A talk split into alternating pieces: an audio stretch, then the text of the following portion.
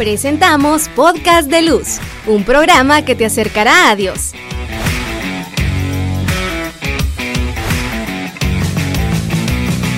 Segunda temporada.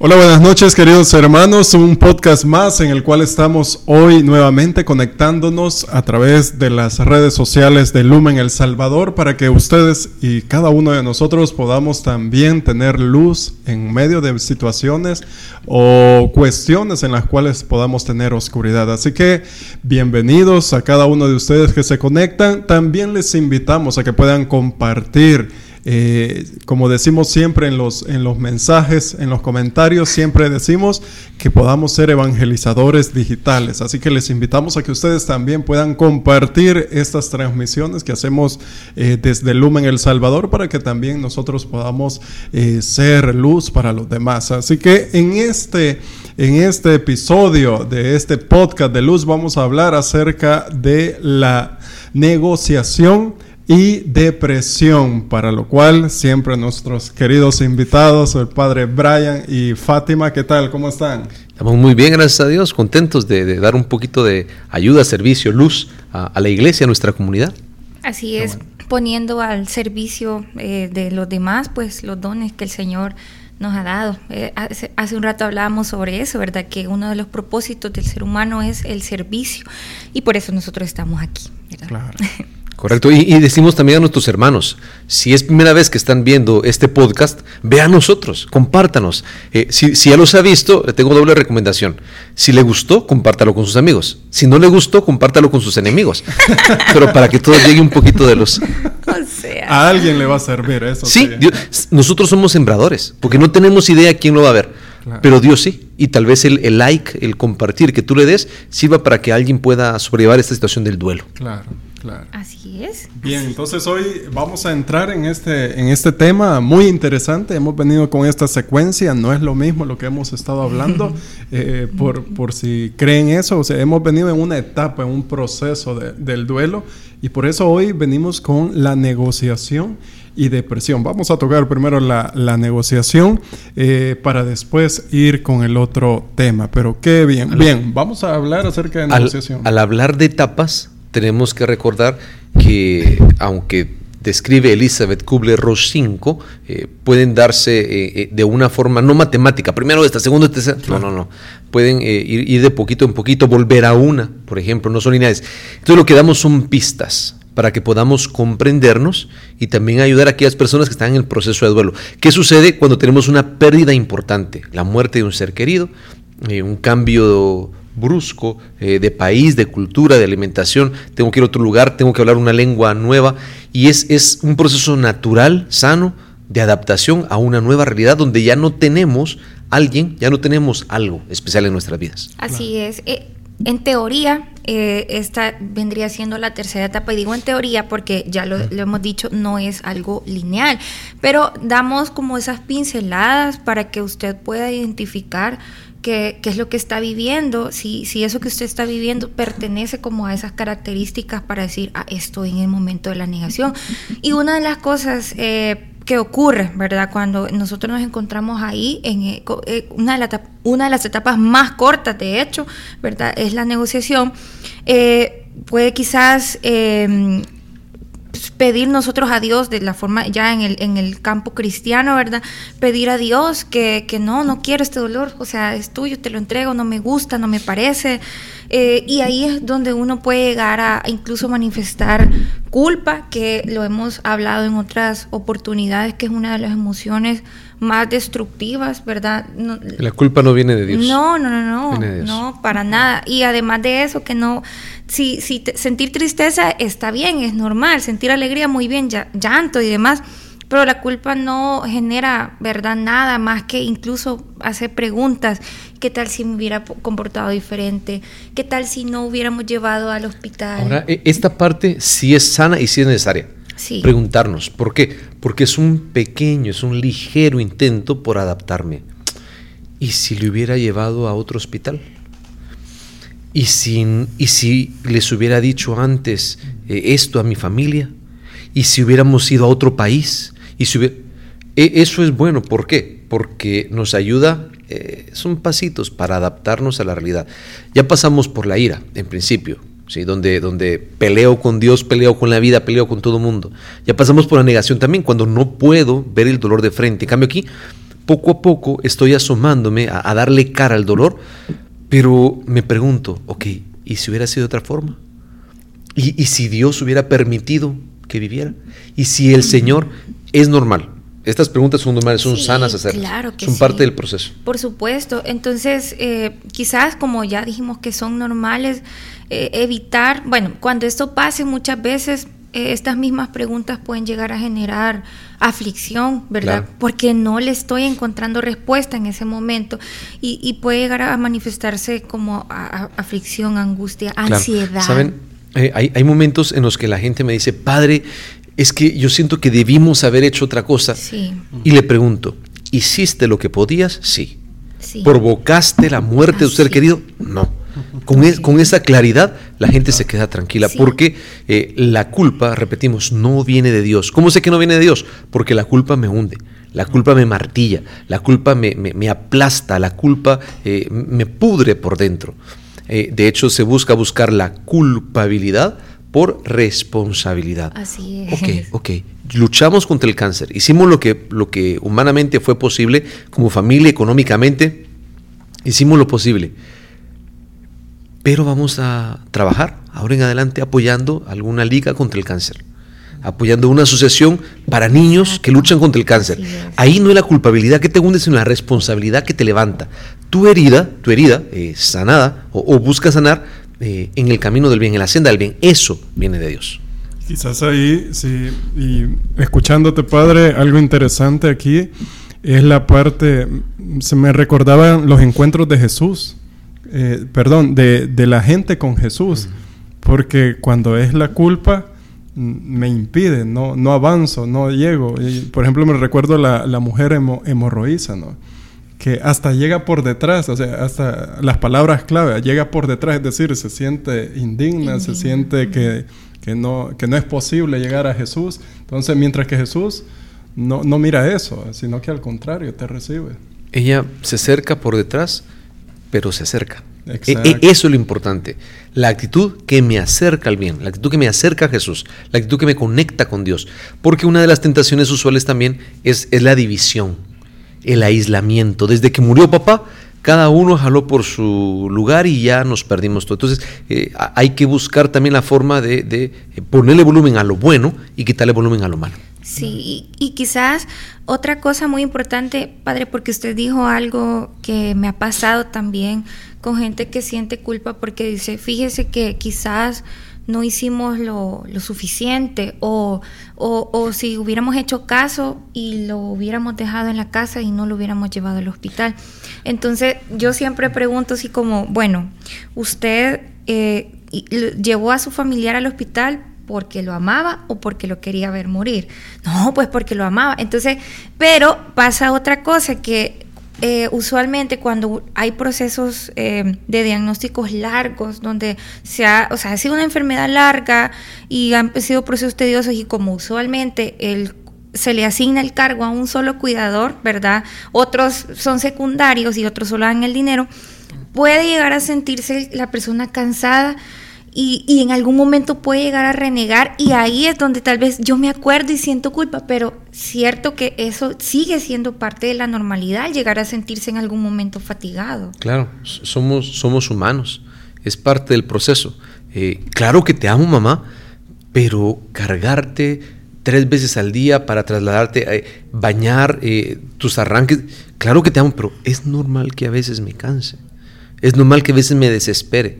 Ahora, ahí, ahí apelamos a la humildad también. Eso hicieron conmigo antes. La persona que hoy cuido, antes me cuidó a mí. Y, y aquí, por el amor de Dios, intentamos crear red. Intentamos pedir ayuda. Eh, si fueron cinco hijos, no es justo que uno solo lo, lo cuide. Ahí buscamos la forma de equilibrar, de dialogar, de platicar, de, de compartir esta responsabilidad.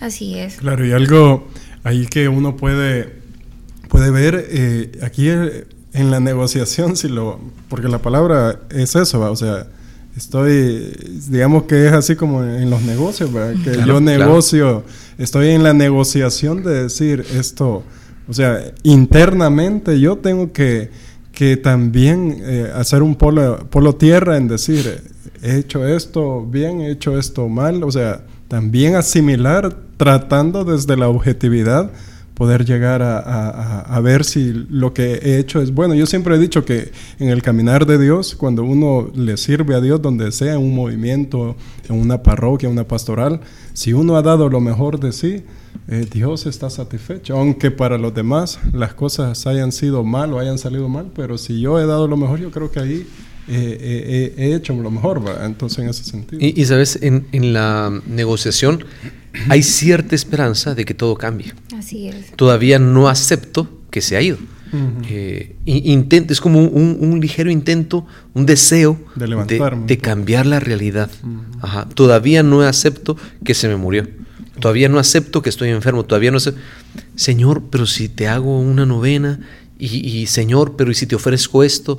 Padre Santo, es como buscar en la vida eh, alguna forma de, equilibrar en esto.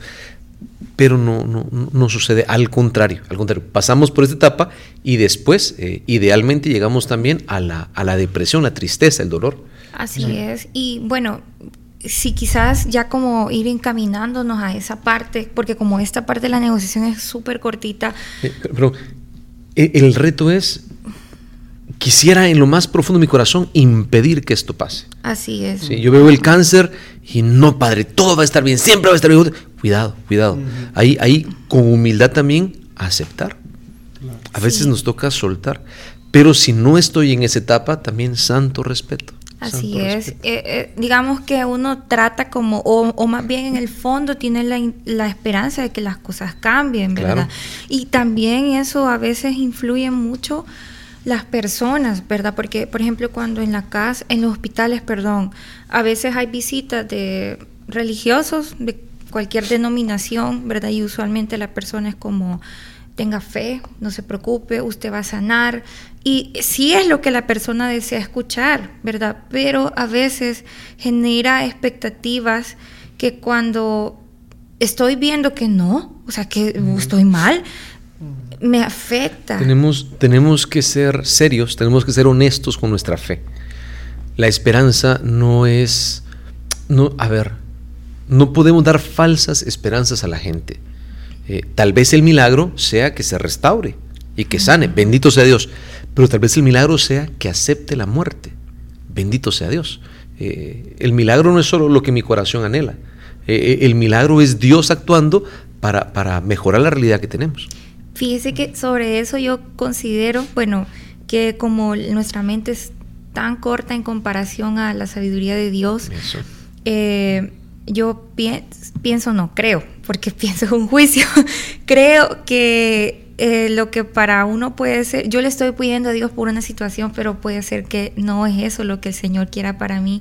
Y quizás una de las cosas que, que, que uno debería de pedirle al Señor, aún en el medio del dolor, es aprender a aceptar su voluntad, porque no es que uno le va a decir al doliente como, ya no llore y acepte. No, ¿verdad? Tiene permiso de llorar. Es, eso le toca a él. Así no a mí, es, correcto. No a mí. Así es. O sea, en todo caso es como que la fe nos da la certeza que en el tiempo que sea, Dios va a hacer algo bien para mi corazón. No sé qué, pero lo va a hacer. Y, sabes, aquí hay una palabra especial que, que has usado certeza. La fe no es certeza. Ah, ahí está, yo decreto, yo declaro. Eso es querer tener control. Y la fe es, es, lo opuesto a la certeza. La fe es confiar. la fe es me fío de ti. Eh, tal vez voy a morir, pero confío en ti, Señor. Eh, señor, yo no quiero que mi mamá se muera. Yo no quiero que mi papá se muera. Yo no quiero, yo no quiero saber que, que, que mi hijo le va a pasar.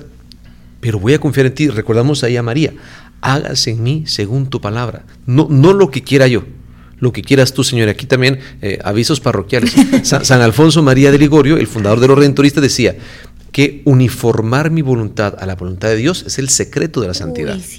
Eso es precioso, pero es un reto increíble. Ahí es lo que me acuerdo, la palabra lo dice también, en el hecho de que a veces pedimos, pero pedimos mal. Ajá, cabal. O sea, porque, bueno, en estas semanas que hemos estado con lluvia y todo eso, ¿verdad? A veces hay, hay algunos que pueden pedir que se cese la lluvia por donde viven. o por los puede- cultivos, O por los ¿verdad? cultivos pueden decir que siga la lluvia, ¿verdad? Entonces, Claro. eh, la cuestión es confiar, o sea, dejar todo, abandonar en el Señor. Lastimosamente a veces, eh, y lo decíamos en los podcasts de la temporada 1, era de que a veces hacemos una oración de solo pedir, pedir, pedir, y a veces no, no del escuchar. Y, y saben chicos, eh, en el fondo, permitirle a Dios ser Dios. Ay, sí. Permitirle a Dios ser Dios. Esto, esto es, en buen salvadoreño, yuca. Eh, renunciar a tener el control del timón de mi vida. Es que yo quiero que pase esto. Es que yo necesito que pase. Pero es que yo voy a, voy a hacer lo posible porque Dios quiera esto. Es, es intentar manipular a Dios para que haga mi voluntad. Y es al revés. La santidad nuestra. Hágase en mí según tu palabra. O a veces Eh, también... otro- Señor, tu voluntad. O a veces lo otro es decir, si yo nunca he hecho el mal, yo Ajá. siempre me porté bien, nunca hice Yo- ningún mal, ¿y por qué me llega a mí Ajá. esta situación? O sea, Eh, Eso sería una, una justicia retributiva. A cada uno le dan de acuerdo a su comportamiento, pero Dios no es así. No, Dios no, da el no, sol para ajá. buenos y malos. Eh, Ajá, y, y creo que eso también es, es un error, ¿verdad? Como yo no mato, yo no robo, porque me- pero lo hemos dicho también otras veces que, digamos, la muerte humanamente se ve como un castigo y pobrecito, dice la gente, ¿verdad? Cuando alguien fallece. Pero la muerte vista de los ojos de Dios no es eso, o sea, es retornar a, a su casa. Pero eh, obviamente uno no, no es que le va a pedir a la gente que se conforme fácilmente con eso. Aparte de todo, que no todos tienen las mismas creencias. ¿verdad? Claro. Y, y, sabes, eh, ¿cómo, ¿cómo podemos nosotros en este proceso ponerle volumen a la fe? ¿Cómo podemos en este proceso ponerle volumen a la esperanza? ¿Cómo podemos en este proceso ponerle volumen al amor? Eso, eso es impresionante, eso es y, bueno. que, y que valga la redundancia, no es que este proceso sea uniforme para todos. el, el ponerle ese volumen a la fe, a la esperanza, no es que con X novenario, con X rosarios, con X tal cosa, sino que es como yo puedo encontrarme con Dios y en ese momento mi fe se robustece. La, la fe no es una varita mágica que agito, que uso y me quita los problemas. Así es. No, no, no. No al contrario, la fe nos ayuda a resistir, la fe nos ayuda a perseverar, la fe nos sostiene, nos da raíz.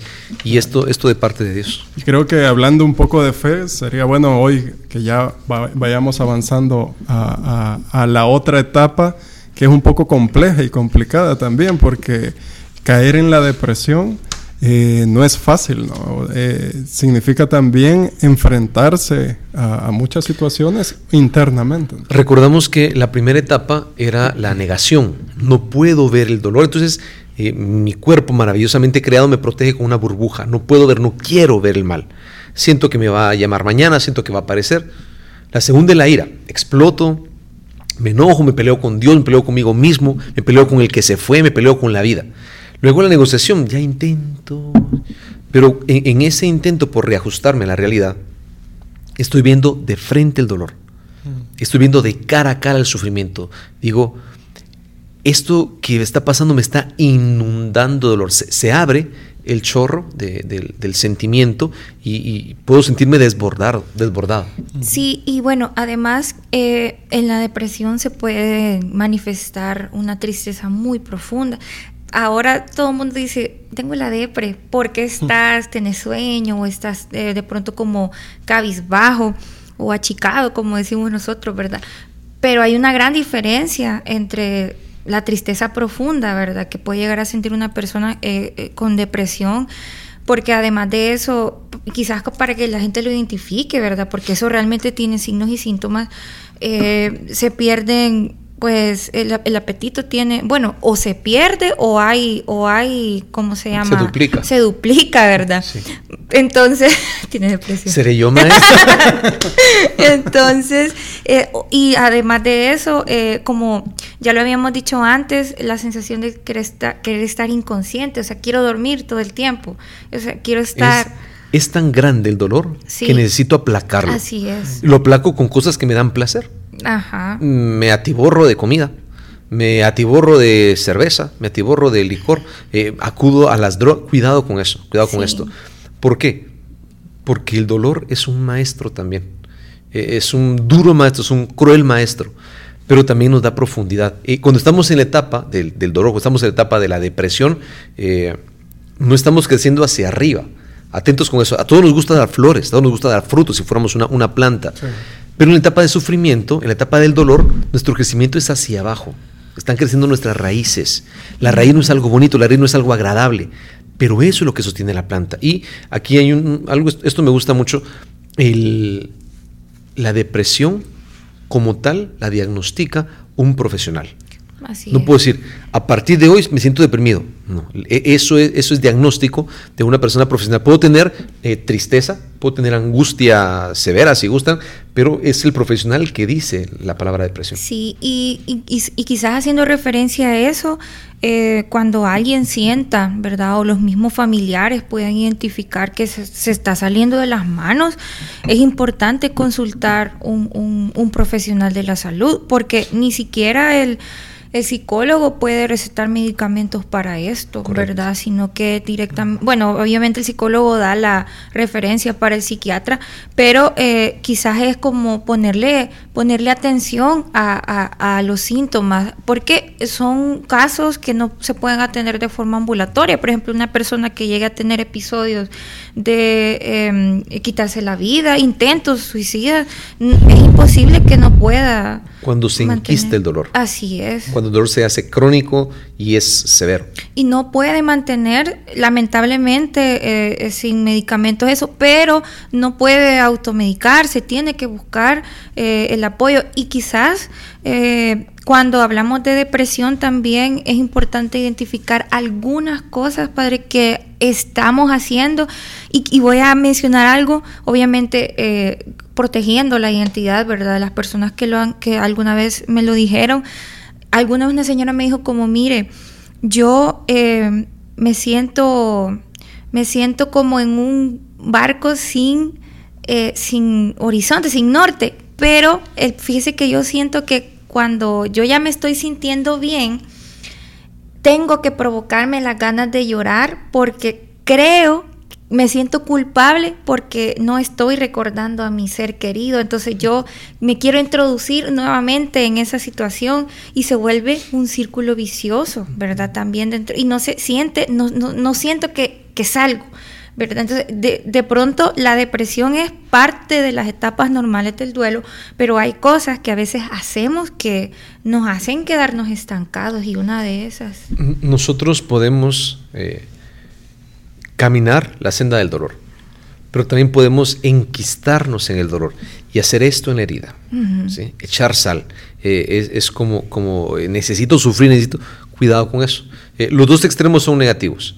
Eh, reprimir el dolor, ¿no? Yo estoy bien, estoy bien. Y en seis meses le, da una parálisis facial o, su cuerpo está gritando que, se siente mal. O si no, aquel que quiere hacer lo contrario, y le pone todo el volumen, eh, necesita eh, ser dominado por... esto, esto tampoco es sano, tampoco es sano. Entonces, ¿cómo sabemos el equilibrio? El corazón. Yo insisto en eso, me encanta eso. El corazón es sabio. Si tu corazón si, sientes que las lágrimas van para arriba, permítete sacarlas. Estás en el trabajo, no importa. Todos saben que murió un ser querido tuyo. Y si no lo saben, que se enteren. ¿Por qué? Porque lo que reprimimos siempre regresa. Y cuando regresa, regresa desfigurado. Entonces es mejor darle cauce positivo a nuestras eh, sensaciones y que no quede ese sufrimiento, solo esa tristeza por dentro, sino que pueda salir de, una forma eh, buena, digámoslo. Claro. Y creo que ahí... Eh, es algo bien interesante. Bueno, hoy el mundo, las redes y todo eso nos, nos, lo que decía Fátima, ¿no? De que, ah, está de moda. Yo me acuerdo que antes era lo, lo de ser emo, cosas así, entonces hoy, hoy me siento emo, decían. Entonces, hoy es eh, depresión, o sea, por ejemplo, vemos casos, estadísticas de que dice que depresión y suicidio han aumentado, ¿verdad? Entonces, pero eh, ¿Qué tal, o sea, qué tanto yo puedo identificar que estoy en una etapa de depresión o, no, verdad? Eh, como decía Fátima, clínicamente, ¿verdad? Entonces puede ser que hoy que ha amanecido nublado, lloviendo, entonces me dan ganas de quedarme en la cama un rato más, pero es circunstancias diferentes. Hay días en los que no quiero levantarme. Hay días en los que no tengo ganas de ir a la iglesia. Hay días en los que voy, voy al trabajo por inercia. Hay días en los que es tanta la angustia que tengo que me pierdo, es como, como una pausa. No hay alegría, no, no, e, es un día gris. Así. E, entonces, eh, humildemente digo, ok, estoy en esta etapa pero es una etapa. Eso es buena noticia. No es un libro entero, es el párrafo de un capítulo del libro. No es toda la historia, es un momento concreto que estoy viviendo. Así es, no, no nos va a definir para siempre. Así que, bueno, padre, quizás para ir aterrizando en este tema, y, antes, antes de decir eso se me olvidaba algo, le iba a decir, que no hay que... Mm, eh, demonizar la idea de acudir a un profesional de la salud, ¿verdad? Porque cuando a uno le dice, mire, le voy a dar una referencia para que vaya al psiquiatra, eh, no tiene nada de malo, ¿verdad? Muy por el contrario, cuando ya se llega al punto que necesitamos medicamentos es porque el cuerpo no está, eh, digamos, dando las sustancias necesarias o los neurotransmisores necesarios para esa sensación de bienestar. Dios nos da herramientas para sobrellevar lo, difícil y los profesionales de la salud humana nos ayudan. Si el cuerpo eh, está herido, hay doctores. Si, si es el corazón lo que tengo lastimado, busco ayuda. El que, el que sed tiene, agua busca. Entonces nos toca humildemente pedir ayuda. Y por favor aquí mucho cuidado de no buscar la ayuda. Si tengo 14 años, si voy con mi compañerito, 14 años, eh, ¿a dónde? hago? Ajá, correcto. no lo sé, si, tiene, si tiene un compañero sabio, bendito sea Dios. Pero es mejor ir con un profesional, con una persona que tenga experiencia en esto y que pueda darnos herramientas, perdón, puede ayudarnos a reconocer las herramientas que tenemos nosotros para gestionar nuestro dolor. Sí, así que bueno, hablemos un poco, padre, para poder concluir acerca de esas pistas cristianas, porque hablamos de eh, médicos y todo eso, de profesionales de la salud, pero eh, también necesitamos esa parte eh, divina y que, bueno, ahí entra usted. Nosotros, profesional cristiano. nosotros no podemos andar esta senda sin pensar en Dios. Eh, quisiéramos que Dios apareciera como un mago que dice palabras mágicas y nos quite el sufrimiento, pero no, es el actuar de Dios. Dios nos acompaña en el sufrimiento. Dios nos consuela porque antes ha sentido nuestro sufrimiento también. Él nos acompaña en el dolor. Eh, Cristo, dice el himno de Filipenses, a pesar de su condición divina, no hizo alarde de su categoría, sino se, se anonadó, se empequeñeció y murió en la cruz. Eh, Señor, eh, en este momento es un Viernes Santo en mi vida. Señor, en este momento me siento como tú clavado en la cruz, desangrado, sin sentido, abandonado. Eh, me siento, ah, no siento dónde está Dios. Dios mío, Dios mío, ¿por qué me has abandonado? En ese sufrimiento no se me puede olvidar la, la semilla de la resurrección. El Viernes Santo siempre, siempre, siempre desemboca en el Domingo de Resurrección. Son pistas eh, pastorales, espirituales para nuestro proceso de duelo y para la vida entera, porque podemos leer nuestra vida desde la Pascua del Señor. Eh, pasión, muerte, resurrección, pasión, muerte, resurrección. Eh, de cuántas muertes, de cuántos capítulos tristes el Señor nos ha resucitado. Entonces, de esta también nos va a resucitar. Eso me recuerda a, a los discípulos de Maús que comienza a contar toda su tristeza. O sea, aquí. sí, y, los hay de y, en él, en, Jesús podemos desahogar todo lo que tenemos. Señor, eh, tengo ganas de pelear con todo el mundo. Hablo contigo. Señor, no tengo ganas de ver a nadie. Hablo contigo. Señor, eh, tengo ganas de, de, de, llorar y encerrarme y sacar 17 litros de, lágrimas. Hablo contigo. Y eso es lo que hace Jesús, no, los interrumpe, porque lo que hace es escucharles, acompañarles y llegar, y algo significativo es que llegue hasta la mesa con, con ellos. Es decir, que llegó hasta lo más profundo, a lo más interior, a lo más sagrado de ellos. Es decir, que Jesús llega hasta, hasta nuestra realidad y aunque estemos en depresión, aunque estemos en, en algunas de las otras etapas, ahí está Jesús. Tenemos que llegar a nuestro corazón y ver con qué contamos. ¿Qué me hunde? ¿Qué me achicopala? ¿Qué me pierde? ¿Qué me pudre por dentro? Lo que reconozca así, le quito volumen. No escucho al tentador, no negocio con la tentación, no se vale. ¿Qué tal si hubiera hecho? Eh, eh, sal corriendo de ahí porque no viene de Dios. Y por el contrario, ¿qué te nutre? ¿Qué te alimenta? ¿Qué te da fuerza espiritualmente? ¿Qué te sostiene? ¿Quién te sostiene? Acércate a personas que te den paz, acércate a personas que, te, que sean refuerzo espiritual, eh, afectivo, familiar para ti. acércate a tu iglesia, hinca rodilla. Tal vez esta tormenta sea un momento para acercarte a Dios. Así es, así que bueno, realmente eh, ha sido muy fructífero. Una vez más, no nos alcanzó el tiempo, pero esperamos, ¿verdad? Que esto haya sido de total bendición para quien lo haya visto y escuchado y también hacer el, llamado para que lo compartan lo más que puedan, porque uno puede pensar que, ¿y quién lo va a ver, vea? O quién lo va a necesitar, pero... Eh, todos los días la gente, me trabé, todos los días la gente pasa una situación así, así que, bueno, o a veces no sabemos eh, y a lo mejor la persona que lo llega a ver eh, lo va a necesitar en ese momento. Correcto. Así que bueno. Bueno, así que una vez más eh, agradecemos a cada uno de ustedes la sintonía. sabemos que estos podcasts están siendo de mucha bendición Pongan ahí en sus comentarios qué otras cosas, qué otros temas, qué, qué, más quisieran que nosotros estemos tocando en esta temporada para que de la misma manera nosotros podamos a la luz del Espíritu Santo seguir evangelizando y en, esto, en estos medios para que también cada uno de nosotros podamos eh, hacer en esta comunidad virtual eh, un compartir. Y nos despedimos con la bendición, Padre. Claro que sí. Le damos gracias a Dios por estas herramientas que nos da, porque podemos llegar a su casa ¿sí? desde un clic. Eh, damos gracias a Dios por eso. Le pedimos que nos bendiga siempre. El Señor esté con ustedes. Y con, tu espíritu. La bendición de Dios misericordioso, Padre, Hijo y Espíritu Santo, descienda sobre ustedes, les protege y les acompañe siempre. Amén.